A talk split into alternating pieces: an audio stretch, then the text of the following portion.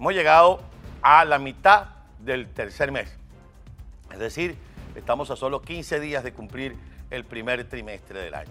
Hay mucho que comentar sobre el tema del coronavirus, pero antes hay que hacer referencia a lo que ha ocurrido en Bolivia con la señora Yanine Áñez, presidenta interina de ese país. Qué difícil, ¿verdad? Es tener que asumir estas cosas, estas responsabilidades históricas para que después estos déspotas hagan lo que les dé la gana.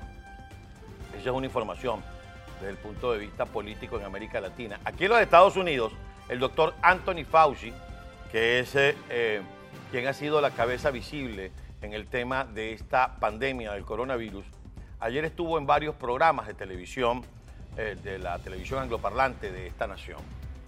Decía que estamos ya sobre los casi 80 millones de vacunados y le pedía a alguien que conozca al presidente Donald Trump que le dijera que exhorte a sus seguidores a que se vacunen. Por cierto, hubo una campaña de expresidentes en la que estuvo el expresidente Jimmy Carter, el expresidente George W. Bush, eh, Barack Obama, Bill Clinton, invitando a la población a vacunarse y no estaba el expresidente Donald Trump.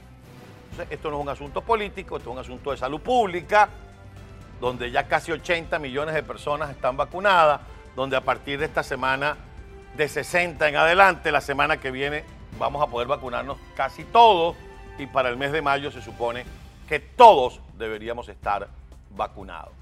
En el caso de Venezuela, y es eso de lo que quiero hablar en el así o más claro del día de hoy. En el caso de Venezuela, se inventaron una cosa que es flexibilización limitada con cerco epidemiológico. Eso me hizo recordar aquel capítulo del Chavo del Ocho donde él vendía aguas frescas y vendía agua de Jamaica que parece limón pero que sabe a tamarindo. Es decir, ¿qué carajo es una flexibilización limitada con cerco epidemiológico? Usted puede hacer el favor de explicarnos. Sí, tienen que admitir que no han podido con la pandemia en Venezuela, que no han podido controlar el virus. ¿Por qué? Primero, porque se le está dando un uso político a la cuarentena. Segundo, porque están guisando, sí, ya están guisando con las vacunas. Tercero, porque el servicio de salud venezolano, no por el coronavirus, tiene ya más de 15, casi los 20 años que tiene este oprobio, absolutamente destrozado, porque no se le ha hecho servicio, porque el difunto que en la quinta paila esté se ocupó más de llevar a las misiones barrio adentro que de mantener la infraestructura hospitalaria que existía en Venezuela y que ahora sí existe, existe en mal estado. Eso es lo que está pasando. Entonces, nuestros hermanos venezolanos, la gente que vive adentro y que se la tiene que calar, porque estos tipos quieren quedarse allí, están sufriendo ahora los embates, primero de la variante del coronavirus que llaman la cepa brasilera, segundo, de los manejos extraños, interesados y con intereses subterráneos que está haciendo el régimen de la pandemia, de la cuarentena, en cuanto a que si es flexibilizada o es radical. Entre tanto, los venezolanos están sufriendo. Entre tanto, los médicos venezolanos se infectan y se mueren. Ya empezaron a guisar con las vacunas. Mira, vacúname a fulanito, a sutanito, que ni es médico, ni está en la primera línea de batalla, ni está en condiciones para vacunarse. Porque todo lo que hace el régimen es con el guisito, es con la palanquita, es con el interés.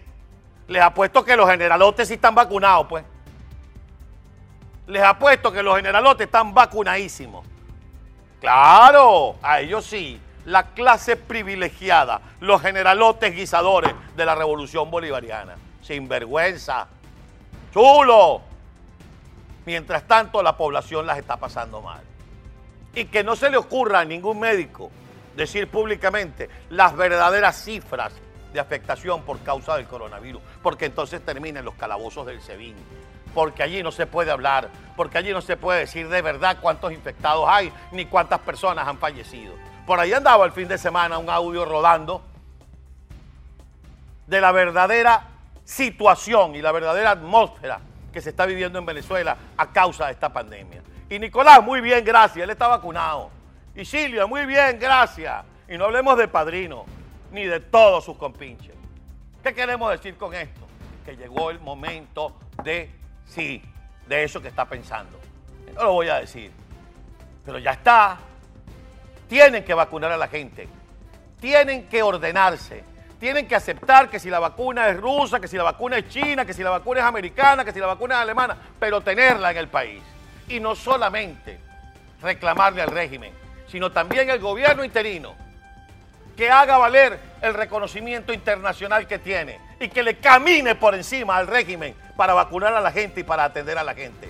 Porque si no se forma el vainero, no va a pasar nada. ¿Lo quieren así? ¿O más claro?